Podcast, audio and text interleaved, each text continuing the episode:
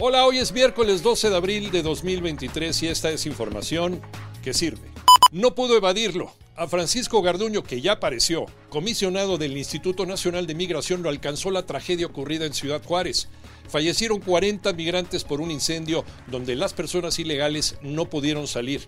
Los dejaron encerrados.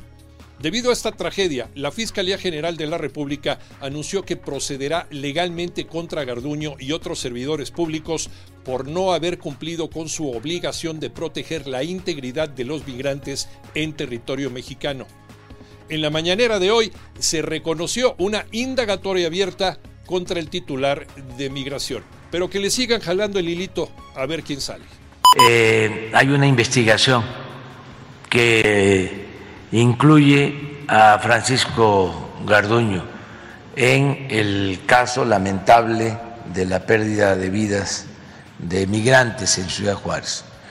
No sabemos todavía el alcance, eh, cuál es la acusación eh, en contra de él, porque son varios los eh, implicados Solo para recordar, en marzo de 2020 hubo otra tragedia similar a la de Ciudad Juárez.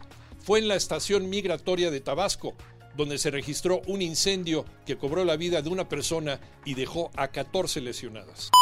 Prevenir es vivir. Una vacuna puede hacer la diferencia. Manolo Hernández.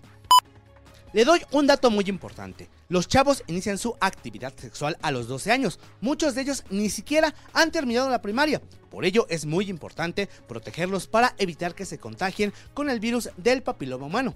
Por supuesto, también es importante que utilicen el condón. Nos informa Moni Barrera. Con la campaña nacional de recuperación de cobertura de vacunación contra virus de papiloma humano, autoridades sanitarias aplicaron en promedio 120 mil vacunas a niñas de 13 y 14 años en Ciudad de México. Especialistas de la Academia Mexicana de Citología recomiendan realizar pruebas de PCR a mujeres con vida sexual activa para detectar a tiempo virus de papiloma causante de cáncer cervicouterino. ¿Será?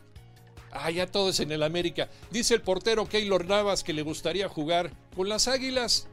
Alex Cervantes. Así es, Iñaki. Keylor Navas ha tenido una exitosa carrera como portero en todos los clubes donde ha jugado.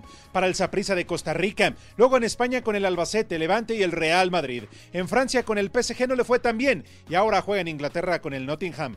Keylor Navas asegura que estaría contento de venir al fútbol mexicano, sí a la Liga MX, para jugar con las Águilas del América. Escúchanos de lunes a viernes de 6 a 10 de la mañana por 88.9 Noticias, información que sirve, por tu estación favorita de Grupo Asir y en digital a través de iHeartRadio. Que tengas un extraordinario día.